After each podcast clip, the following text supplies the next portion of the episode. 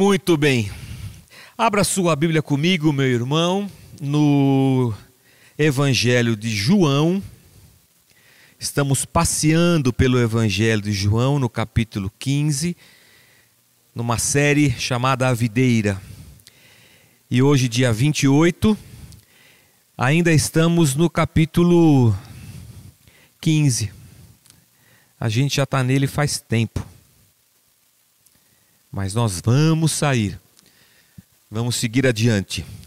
15 de 18, dos versículos 18 até o versículo 27. João capítulo 15, versículos 18 até 27. Muito bem. Diz assim o texto: Se o mundo os odeia, tenham em mente que antes odiou a mim. Se vocês pertencessem ao mundo, ele os amaria como se fossem dele. Todavia, vocês não são do mundo, mas eu os escolhi, tirando-os do mundo. Por isso o mundo os odeia. Lembrem-se das palavras que eu lhes disse: nenhum escravo é maior do que o seu senhor. Se me perseguiram, também perseguirão vocês. Se obedeceram a minha palavra, também obedecerão a de vocês. Tratarão assim vocês por causa do meu nome, pois não conhecem aquele que me enviou. Se eu não tivesse vindo e lhes falado, não seriam culpados de pecado. Agora, contudo, eles não têm desculpa para o seu pecado. Aquele que me odeia também odeia o meu Pai. Se eu não tivesse realizado no meio deles obras que ninguém mais fez, eles não seriam culpados pelo pecado. Mas agora eles as viram e odiaram a mim e a meu Pai. Mas isso aconteceu para se cumprir o que, o que está escrito na lei deles: odiaram-me sem razão. Quando vier o conselheiro que eu enviarei a vocês da parte do Pai, o Espírito da Verdade, que provém do Pai, ele testemunhará a meu respeito. E vocês também testemunharão, pois estão comigo desde o princípio. Senhor, nós clamamos a Ti pela palavra que lemos, pedindo que o Senhor ilumine essa palavra e que diante dos nossos olhos, Senhor, ela se descortine e nós então possamos recebê-la, entendendo-a, encarnando-a, Senhor, na nossa vida, aplicando-a, Senhor, no nosso dia a dia, seja alimento, Pai, para cada um de nós. Nós oramos agradecidos em nome de Jesus. Amém. Muito bem. Algumas coisas muito interessantes nesse texto. Nós lemos o mesmo texto a semana passada. Se você reparar na pregação do dia 21, ela também é, diz respeito a esse texto. Então, tanto os dias 21 quanto hoje 28 estão baseados na, no mesmo trecho das Escrituras. Mas Jesus chama a nossa atenção aqui ao fato de que havia pessoas ao seu redor que o odiavam. Diferentemente do amor que os discípulos tinham, havia pessoas que odiavam a Jesus. Eram pessoas que haviam ouvido o que Jesus falava, e por ouvirem o que Jesus falava, agora a sua culpa era ainda mais clara. E duas coisas o texto fala para a gente. Eu falei para eles e eu realizei obras no meio deles. As pessoas então que estavam ali ao redor de Jesus não só ouviram as palavras que Jesus dissera, como também viram as, nas atitudes de Jesus Cristo a manifestação de Deus, viram Deus nas atitudes de Jesus. Então Jesus diz: é, se eu não tivesse feito tudo isso, eles não seriam culpados. Mas como eles não só me ouviram, como viram tudo o que eu fiz, eles são culpados.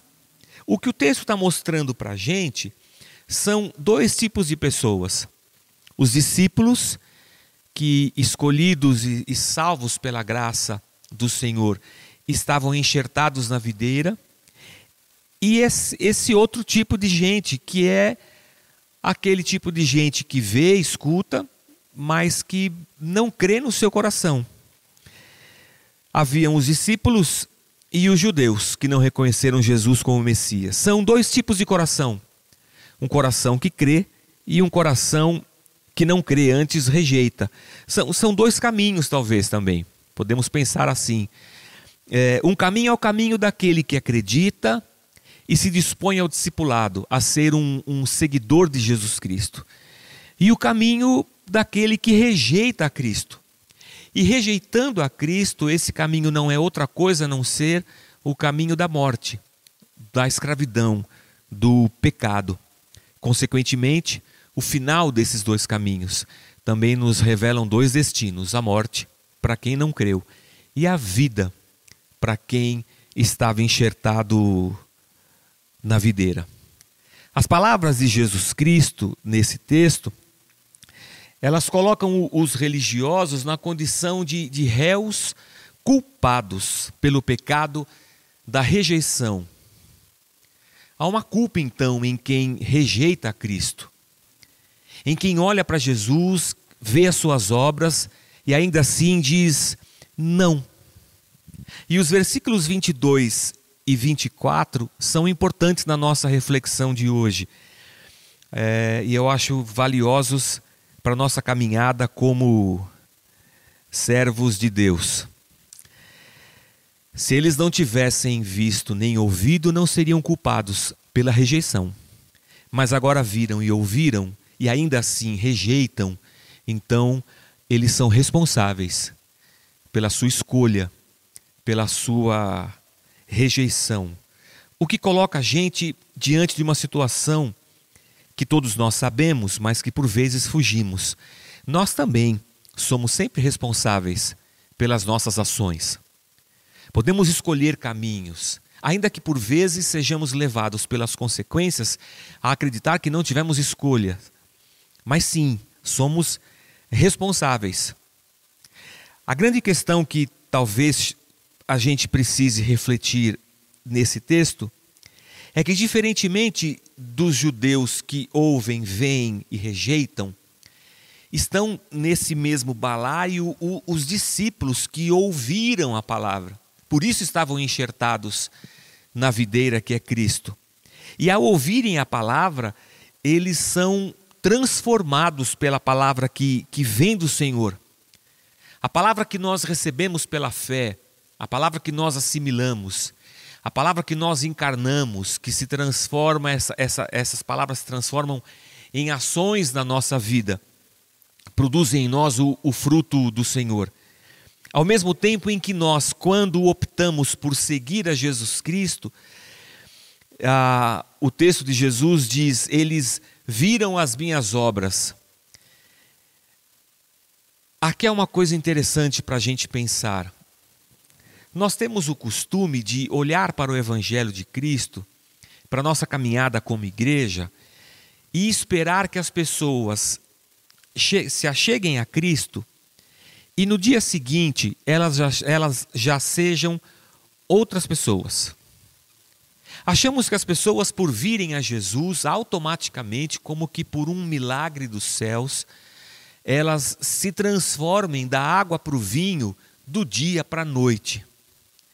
Mas quando Jesus convida os seus discípulos para uma, uma, uma, uma caminhada, quando Jesus convida os seus discípulos a, a segui-lo, o que o texto retrata para nós é que o que acontece é que eles estão aprendendo ao caminhar com Jesus. A caminhada os ensina. E essa caminhada de ver como Jesus fazia, a caminhada de olhar para Jesus e reconhecer em suas atitudes Deus, no amor, no acolhimento, a maneira como Jesus tratou a mulher samaritana, a maneira como Jesus tratava cegos, leprosos, nas atitudes de Jesus. O que os discípulos viam era a manifestação de Deus, o Deus invisível, que se torna visível na encarnação do Filho. Então, a gente não. Isso não acontece do dia para a noite. Não a encarnação do Filho, a nossa transformação. É numa caminhada que nós vamos observando como Jesus age. Vamos aprendendo não só nas palavras, mas vamos aprendendo com a vida. Então, a transformação na vida do discípulo não é um milagre instantâneo. A transformação na vida do discípulo, eu gosto dessa, dessa frase, é uma vida vivida. Oh, mas pastor, toda vida é vivida. Não, tem vida que é desperdiçada. Eu digo uma vida vivida porque é vida que se vive, sabe? É, é, é um mês, dois meses, três semanas, anos, é, é a nossa caminhada com Deus. E não dá para esperar de, de nós transformação, senão a partir de uma caminhada de aprendizagem, de aprendizagem, de fé, de receber a palavra, de permitir que essa palavra nos molde, de clamarmos ao Espírito Santo, uma ação ativa também nossa na busca pelo Senhor e pela Sua palavra. Então, o texto está mostrando que há um tipo de gente que se dispõe a ouvir, ver, caminhar junto e se permitir transformar. Ser limpo, porque se são ramos da videira, são limpos para que produzam mais frutos. E de outro lado, um tipo de coração que vê, ouve e diz não. A gente pode até fazer um paralelo entre a fé em Cristo e a religião. E para esse paralelo, eu queria dar uma viajada aqui nessa manhã com vocês, se vocês assim me permitirem. Jesus, quando está falando que as pessoas o odeiam de graça, sem motivos, ele cita o salmista. São, são dois salmos prováveis para essa citação de Jesus. Tanto o Salmo 35, 19, se quiser anotar aí depois ler o Salmo, e o Salmo 69, versículo 4. Os dois salmos de Davi que falam, que falam sobre o ódio gratuito das pessoas contra Davi. E Jesus toma esses dois salmos e ele diz: As pessoas me odeiam, porque isso aqui é o cumprimento do salmo é, e daquilo que Davi estava vivendo. O ódio gratuito da, da religião contra Jesus e, vem de uma rejeição da verdade.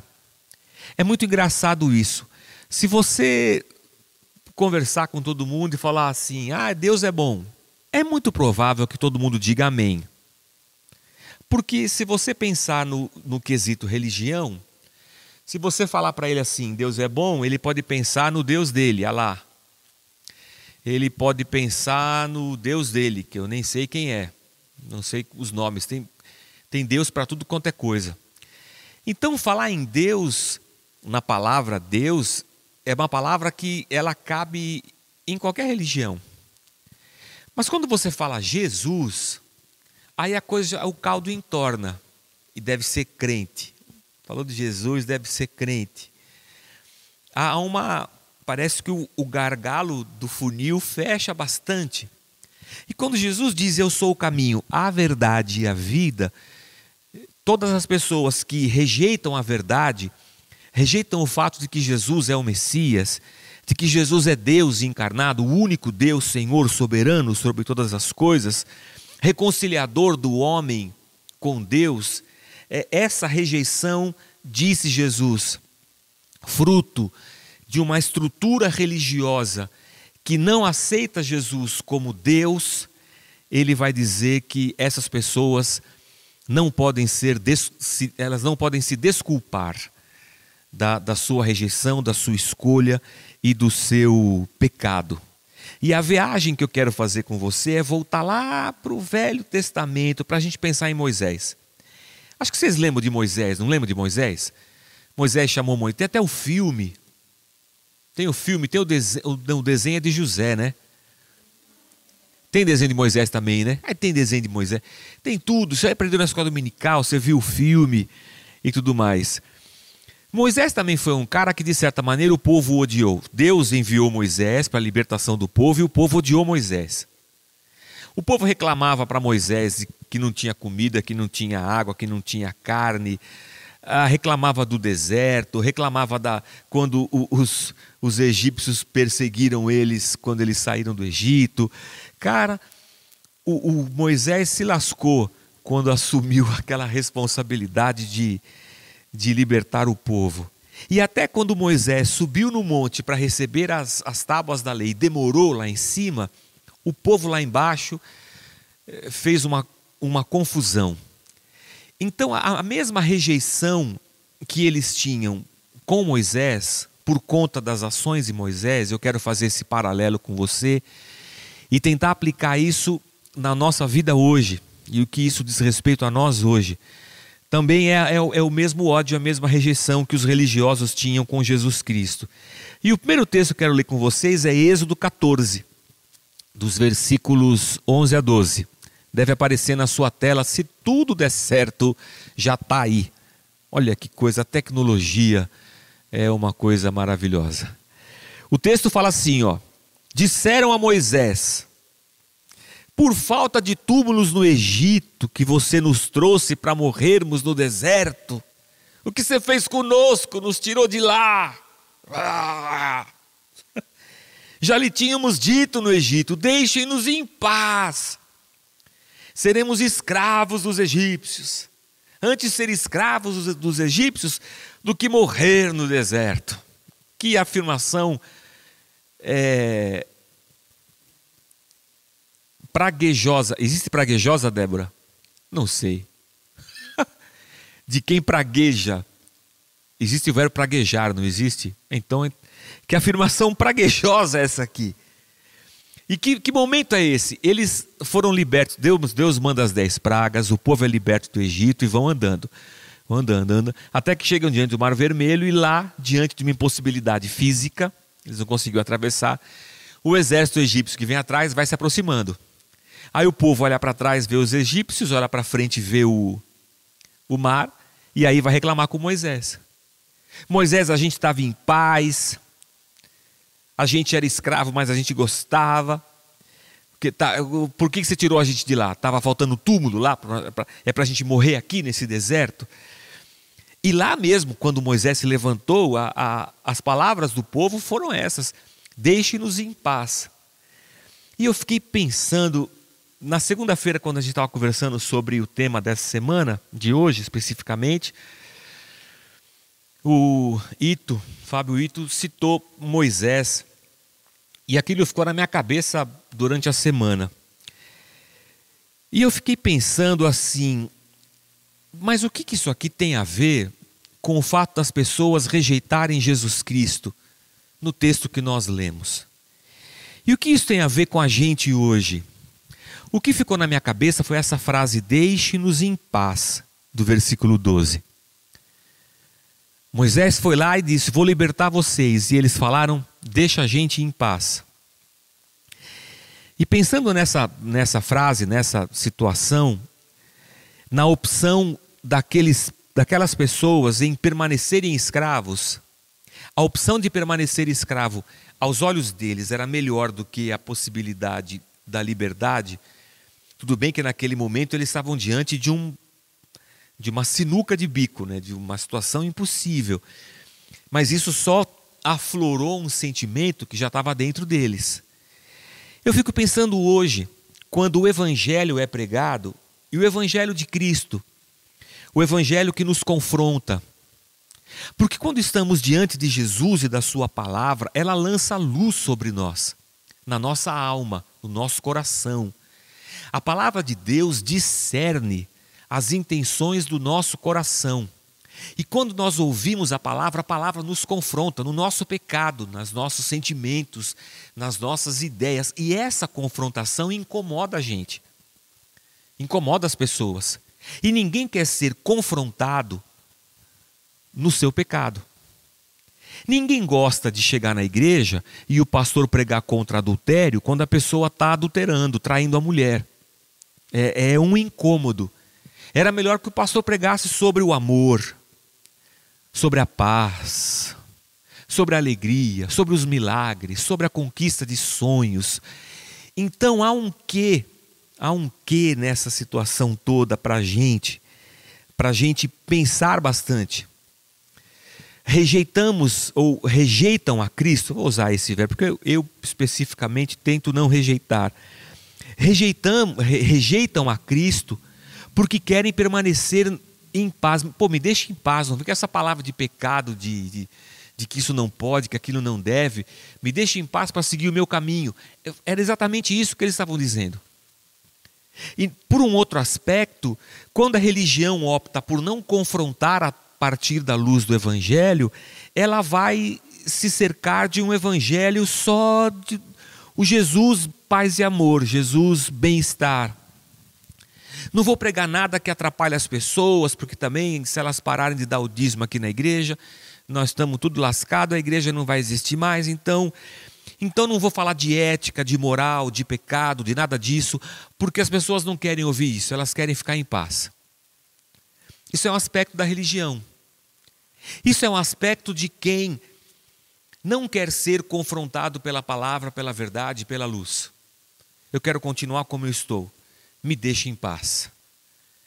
É isso que eu entendi e percebi é, quando as pessoas estavam rejeitando Jesus Cristo. Deixa a gente em paz aqui, as, em paz com as nossas crenças, com as nossas religiões, que nós queremos seguir a nossa vida desse jeito. Mas há uma outra situação interessante também com Moisés, em Êxodo capítulo 16, versículo 3. Olha que interessante. Disseram-lhes os israelitas: Quem dera a mão do Senhor nos tivesse matado no Egito. Lá nos sentávamos ao redor das panelas de carne e comíamos pão à vontade. Mas vocês, deve estar tá, tá falando de Moisés e Arão, né? Mas vocês nos trouxeram a esse deserto para fazer morrer de fome toda essa multidão. Meu Deus, eles estavam no deserto, queriam comer carne, eles, eles queriam eles queriam a vida deles. E Moisés tinha tirado eles da vida deles. E eles falavam lá na nossa escravidão, a gente se sentava ao redor das panelas de carne, comíamos pão à vontade. E agora a gente está nessa situação, rejeitando Moisés. Rejeitando Moisés por causa das, das circunstâncias da vida, por causa das agruras da vida, por causa da caminhada normal a qualquer pessoa, por causa das lutas e das consequências das nossas ações. E eu, olhando para esse texto aqui, eu fiquei pensando, a coisa, o, o, a imagem que me veio à cabeça foi um miojo. Já comeu miojo? Não? Olha, experimenta, porque. E agora estão comendo sódio, está fazendo bem para a saúde. Não, não está não. Mas tudo bem. macarrão instantâneo. Você bota aquele pouquinho de água para ferver, três minutos, joga o macarrão lá, bota o saquinho, chablau, pronto, está pronto. Rápido, rápido e fácil. Parece que aquela multidão queria coisas rápidas e fáceis, instantâneas. Estou no meio de um deserto, estou numa caminhada em direção à terra da promessa. Deus me tirou da escravidão, mas eu insisto em coisas instantâneas e rápidas. E eu fiquei pensando bastante na religião de hoje em dia, que rejeita Jesus, porque quer coisas rápidas porque não quer ter o desprazer de uma longa caminhada com Jesus Cristo. Como quem se rejeita à vida. Porque convenhamos, irmãos, a, a, a vida é a vida, né? Eu sei que ela é bonita, é bonita e é bonita. Está lá em Pronômios capítulo versículo 37. É, a vida é bonita, é bonita, é bonita. Mas a vida é difícil, a gente sofre na vida, a gente perde, pessoas morrem, pessoas queridas a gente fica desempregado, a gente vive frustrações, tem coisa que não dá certo, a gente fica doente, familiares ficam doentes, a gente tem que mudar de casa. a vida ela vai andando e ela apresenta para nós os seus percalços. Vivemos numa sociedade, vivemos num mundo caótico por causa do pecado. Não dá para esperar que a vida aqui embaixo seja perfeita e maravilhosa.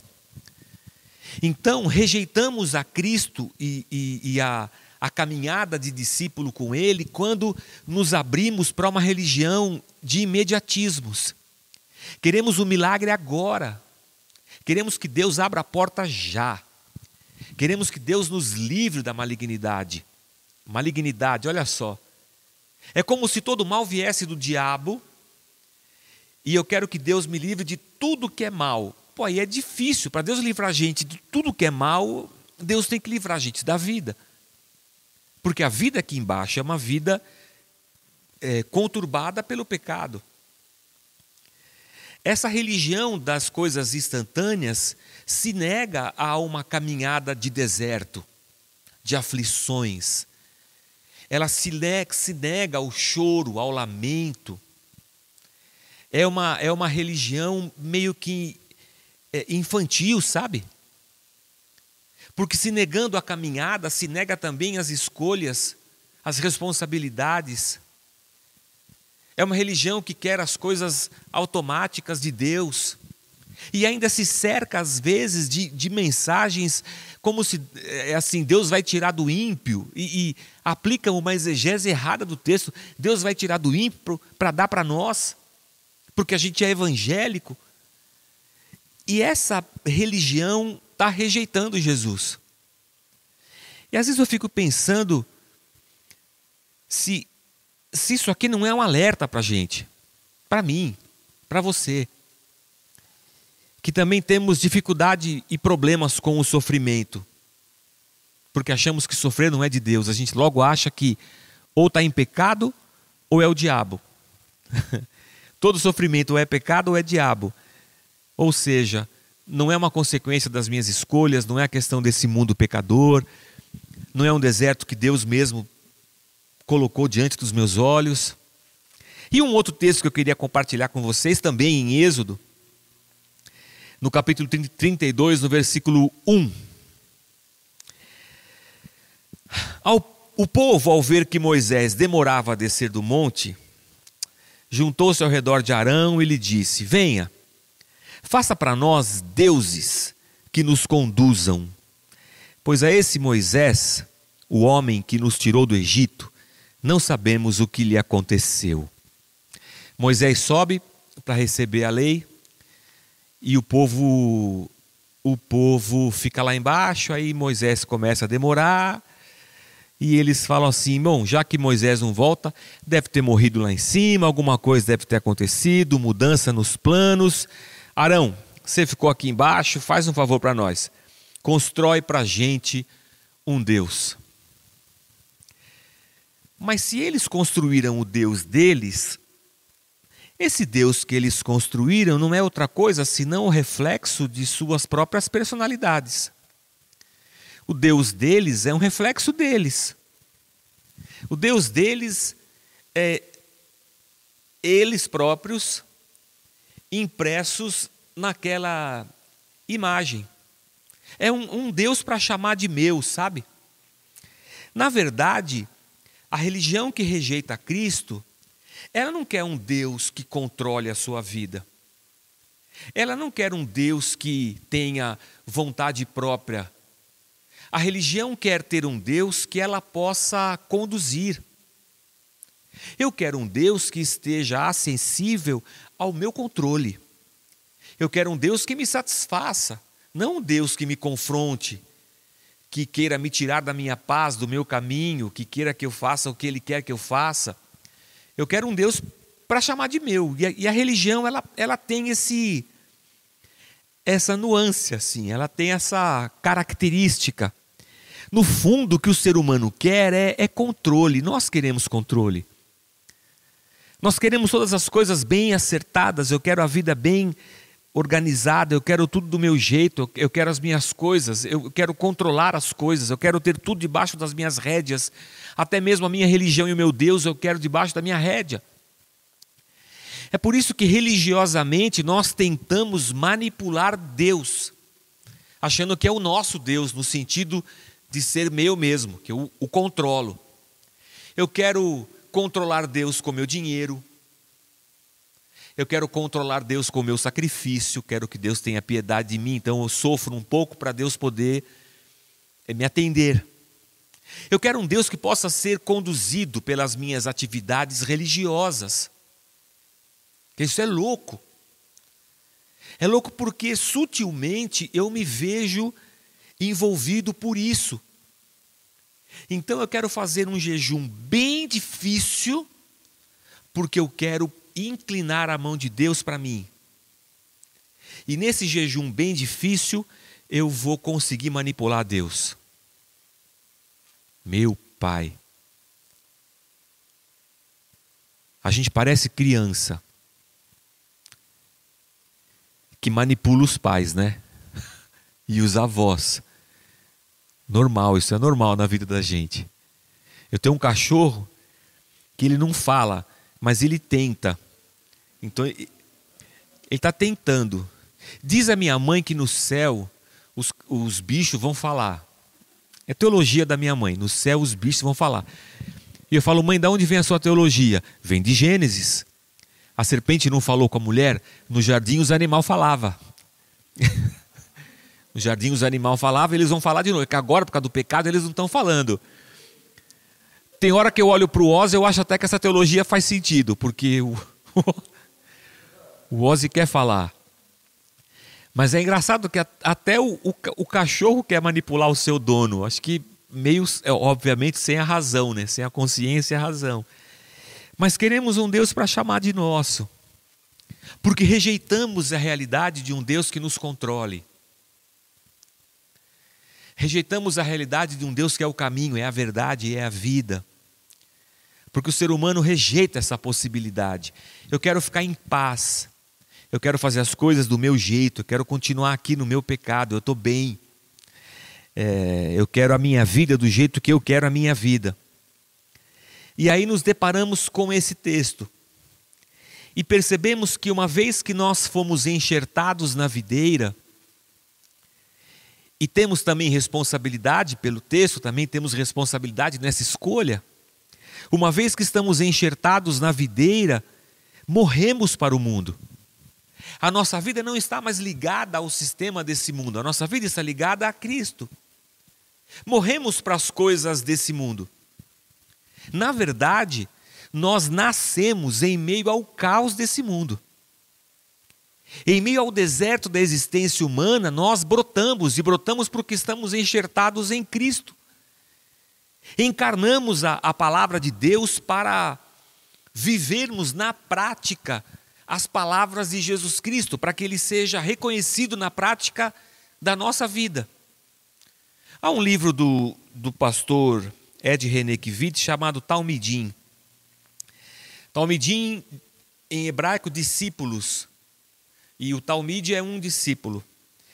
E aí ele cita no livro muitas situações que são da tradição judaica.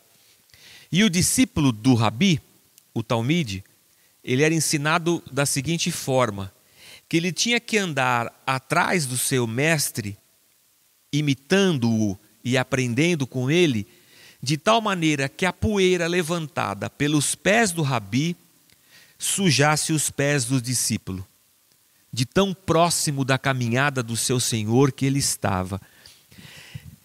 Esse é o convite de Jesus Cristo para nós. Que o sigamos tão de perto, ao ponto de que as nossas ações da palavra de Deus transformadora na nossa vida reflitam a, as ações de Cristo. Os discípulos foram chamados de cristãos. Na verdade, era um, uma, uma coisa pejorativa, era pequenos cristos, mas de um modo jocoso. Acabou se tornando a, a nossa identidade. Sim, somos pequenos cristos que não aprendemos o Evangelho sentados em uma sala de aula, aprendemos o Evangelho na vida, nas necessidades. Aprendemos o Evangelho passando pelo deserto, rejeitando as, as, instantaneidades que o nosso coração deseja, aceitando a nossa caminhada, carregando a nossa cruz. Aprendemos o Evangelho de Cristo, andando pelo caminho que ele andou e nos dirigindo à morte como ele também se dirigiu. Aceitamos a verdade de um Deus que é Senhor e soberano e que nós não somos. Aceitamos o fato de que, como aquela música que a gente cantava quando era criança, pequena lá em Barbacena, que quando eu era criança ela já era velha. Era o solta o cabo da nau. Solta o cabo da nau. É que não. Solta o. É assim, solta a corda do barco, que está amarrada lá no cais, solta a corda do barco, entra no barco, pega o remo, começa a remar. E para onde vai? É Deus quem vai conduzir. É isso que falava a musiquinha. Acho que é por isso que a gente parou de cantar ela, porque essa música é de louco, né? Como assim? Vou remando e vou para onde? Deixa a vida me levar? Não, deixa Deus conduzir. Ser discípulo de Cristo é você, sim, fazer seus planos, obviamente, todos nós temos e oramos por eles, mas saber que a resposta certa vem do coração de Deus. E que Deus é quem está nos conduzindo. Estou lembrando aqui da Nil, nossa missionária, que ia para o Kirguistão. Mas no meio do caminho tinha uma pedra. É que versículo é esse mesmo? No meio do caminho tinha uma pedra, tinha uma pedra no meio do caminho. Salmo 151. Boa. A Nil foi fazer uma ponte da, da, da, sua viagem na Austrália e lá ficou.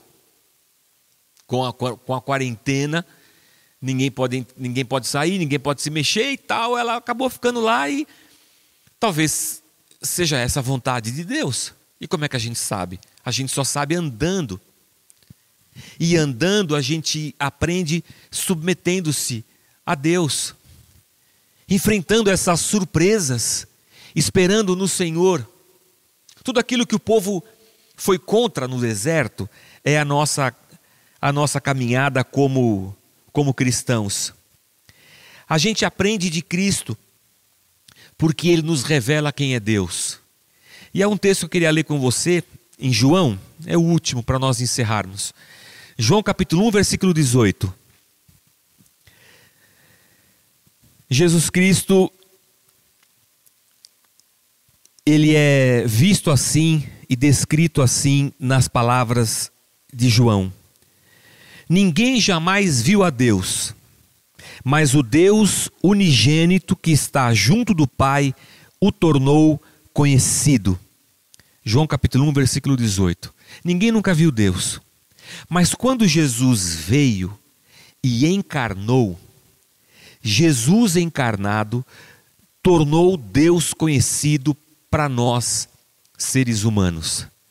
E aqui é uma coisa interessante para a gente olhar. Sempre que a gente vai estudar a Bíblia, se você fizer uma faculdade teológica, qualquer coisa assim, ou algum estudo sério da palavra de Deus, você vai ouvir a palavra exegese. Exegese. É uma palavra esquisita, né? Eu acho ela bem esquisita. Ela vem de uma palavra grega, ela vem de uma origem grega. É, e exegese significa você extrair do texto, lá no seu contexto, o que aquelas palavras querem dizer. E ela tem um, essa palavra tem um, um prefixo ex de é o EX, né? Exegese, é que a gente lê o X com som de Z, né? Coisas da nossa língua portuguesa. É, ex é, é tirar, tirar de dentro, extrair. É por isso que quando você vai tirar um dente, que também vem do grego, dontos, você fala que é uma exodontia. Você vai ex é porque você está extraindo o dente. Interessante. E o que, que isso tem a ver com tudo que a gente está pensando aqui? É que João fala assim, quando ele diz assim, que o Deus unigênito que está junto do Pai o tornou conhecido, é essa palavra que ele está usando. Exegeomai. É, exegeseomai. Que legal! É como se Jesus Cristo estivesse mostrando para nós, revelando para nós, extraindo de Deus me entendam, por favor, a metáfora. Extraindo de Deus todo o seu significado e manifestando-o a nós.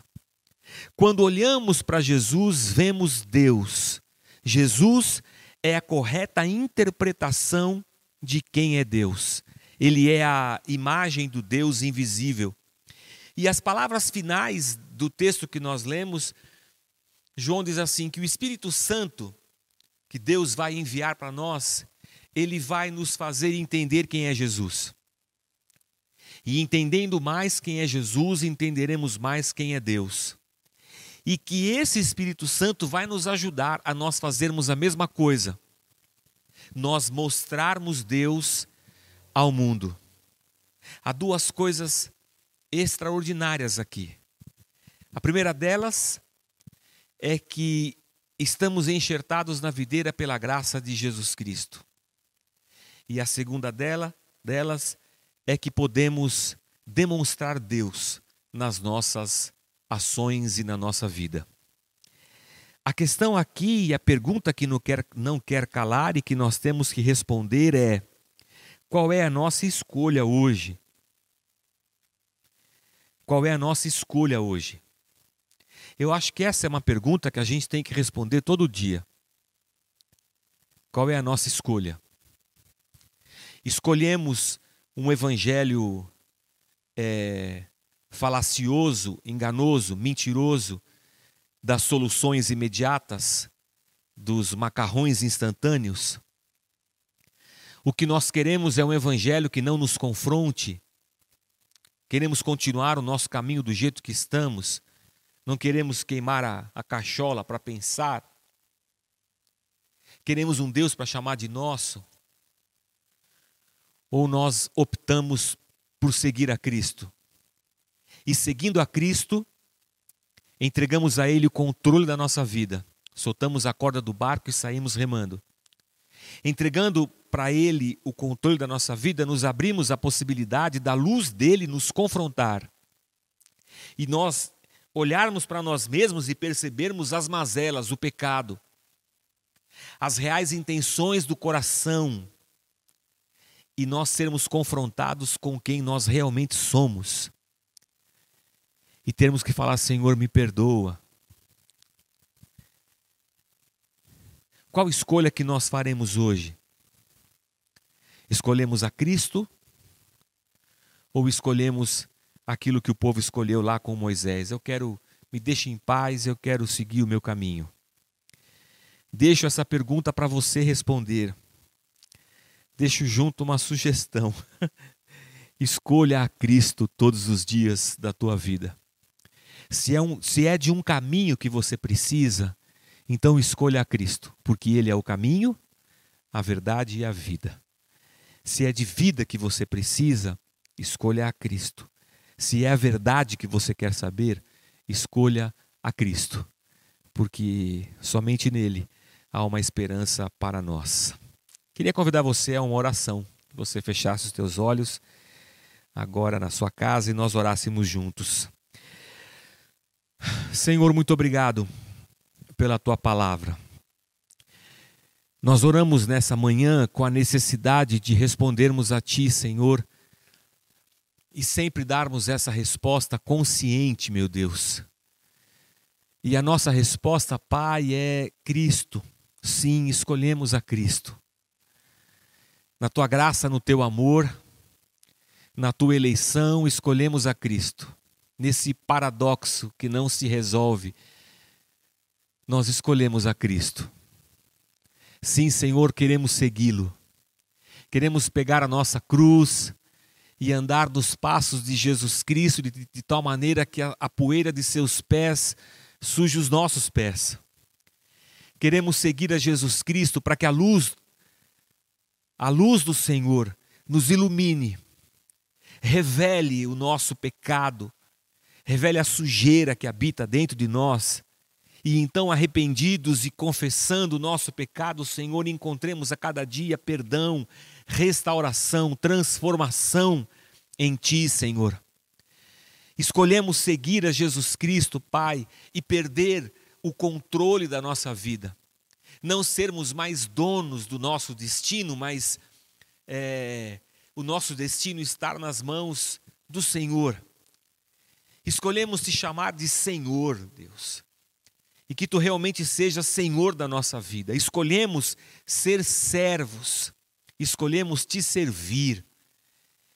E segundo o texto que lemos, Pai, nosso coração é grato, porque estamos ligados à videira que é Cristo, e a nossa oração agora como igreja, Pai, é nos ajuda para que as nossas atitudes e as nossas ações, como cidadãos, como pais, como filhos, como servos teus, como profissionais, como cidadãos nesse mundo caído, Pai, que as nossas ações elas reflitam Jesus Cristo.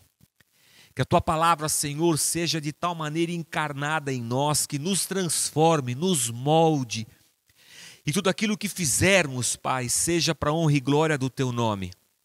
Nos ajuda, Senhor, como igreja, nos ajuda como indivíduos e nos abençoa, Pai. É o que nós oramos agradecidos, em nome de Jesus, o teu Filho. Amém. Amém.